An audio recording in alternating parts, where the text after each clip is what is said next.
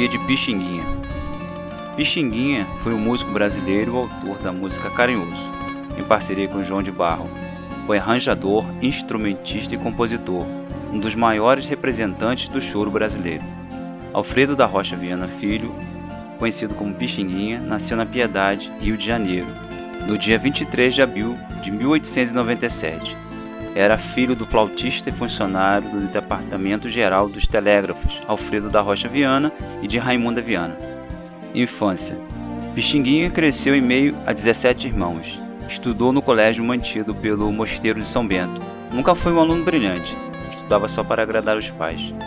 Durante as serenatas que o pai promovia em casa, Pixinguinha ficava quieto em um canto da sala, só escutando e fascinado pelas valsas, lunduas e pelas polcas da moda.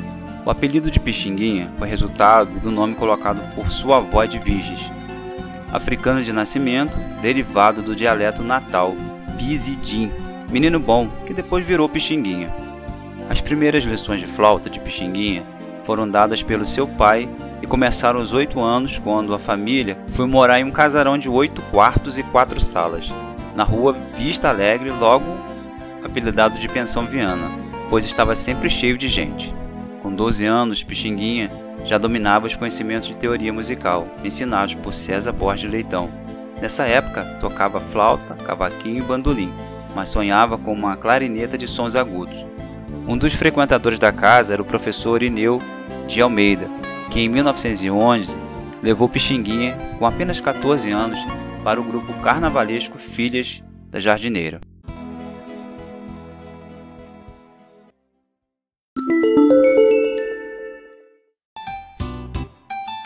Carreira musical Ainda em 1911, Pixinguinha compôs sua primeira música, o chorinho Lata de Leite.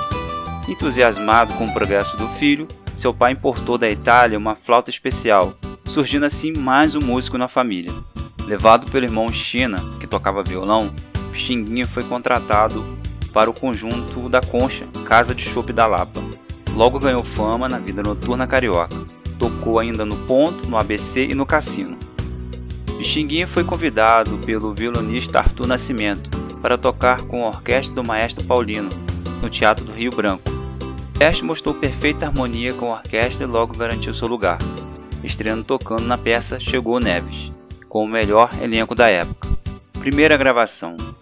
Em 1915, Pixinguinha fez sua primeira gravação para a casa Flambert, com um grupo Choro Carioca, interpretando o tango brasileiro. São João debaixo d'água, do seu professor Ineu de Almeida. Em 1917, gravou para casa Edilson Choro, Sofre Porque Queres e A Valsa Rosa, da parceria com Alfredo Viana.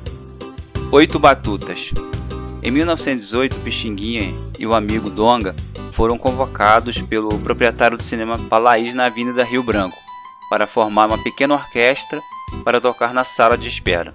O grupo Oito Batutas foi formado com Pixinguinha na flauta, José Alves bandolim, José Paimieri pandeiro, Nelson dos Santos cavaquinho, Dong Raul palmieri, violão, Luiz de Oliveira bandolim e reco-reco, e China canto, piano e violão. No dia 7 de abril de 1919, o grupo estreou no saguão do Palaís tocando machixe, lundus, batuque e tango. Uma música intensa e animada fez vibrar o público acostumado com a música importada. Em 1921, Pixinguinha foi convocado para uma temporada em Paris, financiada pelo milionário Arnaldo Guine. Com sete integrantes, os Lebatutas embarcou no vapor Massilia rumo à Europa. Os Lebatutas permanecem por mais de seis meses em Paris, tocando em diversas casas.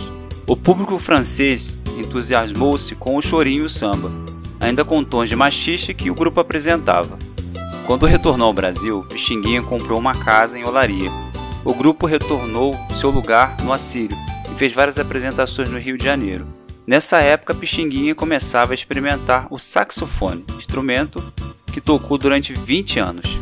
Em 1926, passou a dirigir a Orquestra de Teatro e Alto.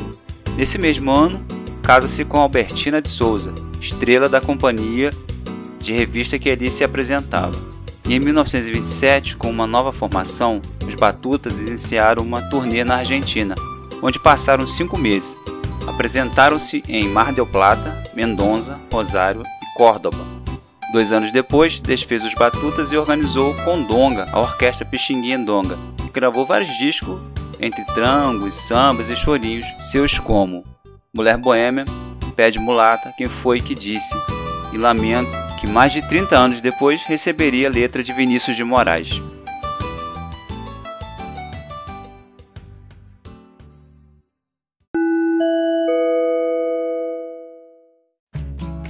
Década de 30. Em 1932, Pixinguinha fundou o grupo da Velha Guarda, junto com Luiz Americano, Vantuil Donga, João da Banhana e outros. Gravaram Linda Morena, O Teu Cabelo Não Nega e Moleque Indigesto, todas de Lamartine Babo. Em 1937, Orlando Silva gravou Carinhoso, composta por Pixinguinha em 1923, mas que só recebeu a letra de João de Barros e se tornou o chorinho preferido de Pixinguinha. Década de 40. Na década de 40, a Pixinguinha trocou a flauta pelo saxofone e se interessou pelo jazz. Tornou-se amigo de Louis Armstrong, sem deixar de ser o senhor absoluto das rodas do choro. Em 1942, fez sua última gravação como flautista um disco com dois choros de sua autoria, Chorei e Sigo Companheiros. Com o flautista Benedito Lacerda gravou 34 discos de chorinhos, em apenas cinco anos e todas as composições eram suas. Em 1945, participou da estreia do programa pessoal da Velha Guarda, dirigido e apresentado pelo radialista Almirante. Década de 50. Em 1951, Bexiguinha foi nomeado pelo prefeito do Rio de Janeiro, João Carlos Vital, para lecionar música na escola Vicente Linício. A partir de 1953, passou a frequentar o bar Gouveia com tanta a sua idade que acabou tendo uma cadeira com seu nome gravado onde só ele poderia sentar. Em 1954, João de Barro e Donga formou o conjunto Velha Guarda. Entre 1955 e 1956 gravou três discos e em 1955 se apresentou na casa noturna Casa Blanca. Últimos anos. Em 1962, foi convidado para criar a trilha sonora para o filme Sol sobre a Lama, junto com Vinícius de Moraes. Nessa época, Vinícius colocou letra na música Lamento. Em 1964, Pixinguinha sofreu um infarto. Enquanto esteve internado, compôs 20 músicas, uma por dia, entre elas as valsas Solidão, Mais 15 Dias e No Elevador. Em 1968, Pixinguinha disse: Hoje só quero saber de sossego e de viver em paz com todo mundo. Tenho medo que a morte me apanhe de surpresa.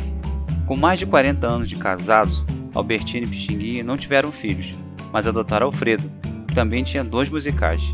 Pixinguinha faleceu no Rio de Janeiro no dia 17 de fevereiro de 1973.